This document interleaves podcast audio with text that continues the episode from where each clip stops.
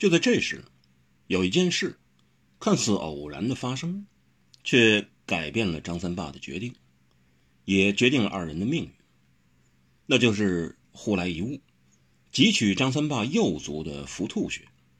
可是张三爸身边有一位高手，正为他掠阵。这人正是唐七妹。唐七妹何等机警，况且她更是唐门好手，对任何暗器均了如指掌。他大喝一声：“卑鄙！”双手已夹住那件暗器。他拍住暗器时，已戴了一双黑色的手套，这手套能保万毒不侵。同时，他一看暗器来势，已不敢轻敌，一抓之间也用了全力。可是他虽合住了内物，但身子仍给带动了一步半，只一步半，但那已非同小可。暗器的大祖宗，唐门里的好手。居然在全力全神接暗器，还得占了下风。不过更令唐七妹震惊的是，那暗器连他也没见过，连他也断断使不出来，因为那只不过是一条剑穗，一条剑吻上细的那种剑穗，一条红色的穗儿。一条剑穗居然能隔空打人，且把唐七妹带跌了一步半。而唐七妹居然找不到发出剑穗的人，那是什么人？那是何等害人的功力？这算哪门子的暗器手法？暗器没有打着张三霸，唐七妹已替张三霸双掌夹住了暗器。尽管那只是一条剑穗，但这剑穗依然改变了张三霸的命运。原因是张三霸也感觉到背后有暗器袭来。他那时正要决定进退，进还是退，反手还是急攻，但就在这节骨眼上，既后面有暗器袭至，他已不能选择后退了，只好破进。唯有进攻，他才能让替他护法的唐七妹及时解他之危。他深信唐门暗器好手唐七妹一定能解决这暗器。果然，唐七妹不负他信任。可是他自己却身陷危境、绝境。他不退反进，原已急迫近米仓琼，现在更可贴近这老太监了。棍子还在上空盘旋飞舞，然而米仓琼却出手了，用指。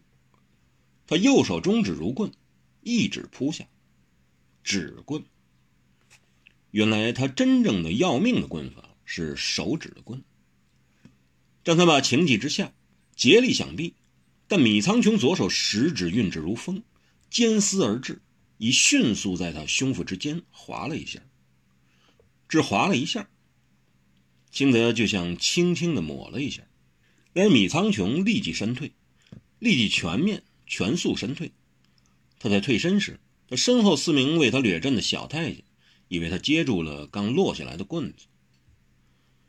米仓雄退身立定，他仓皇着发，蓝着眼，左手指天，右手指地，全身散发出白色的烟雾，那阵子老人味儿，竟一下子使全场的人都闻得到、嗅得出，感觉得十分强烈，好像那不是人，而是兽，不然就是魔，或者是山魈夜魅什么似的，但绝对不是。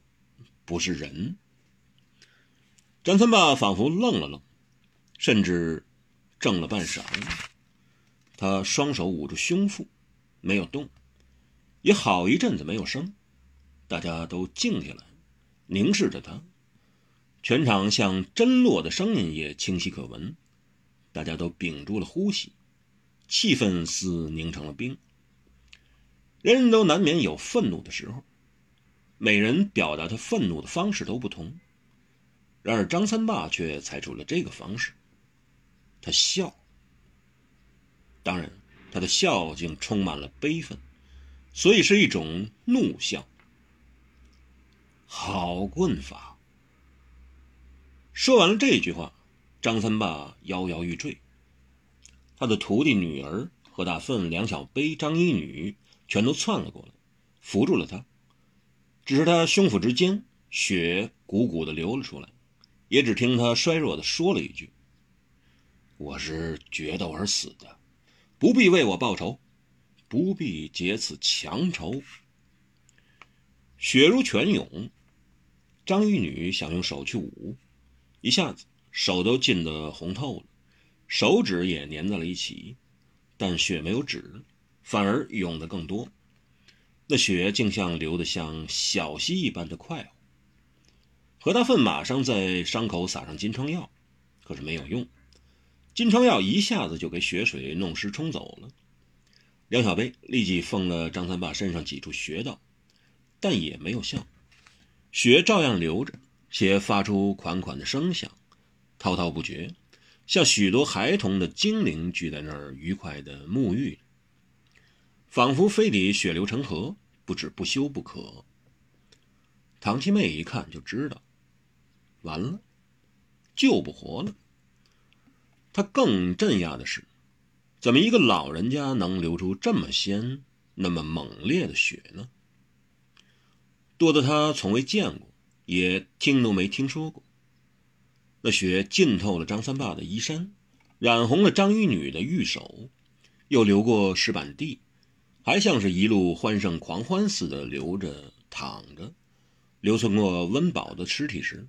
仿佛还有灵性，打了个转径自流向正站立不动、一手指天、一手指地、蓝目苍发的米苍穹，仿佛要血债血偿似的，一路向他足部流攻过去，且带着鲜红的艳色和鲜明的轨迹。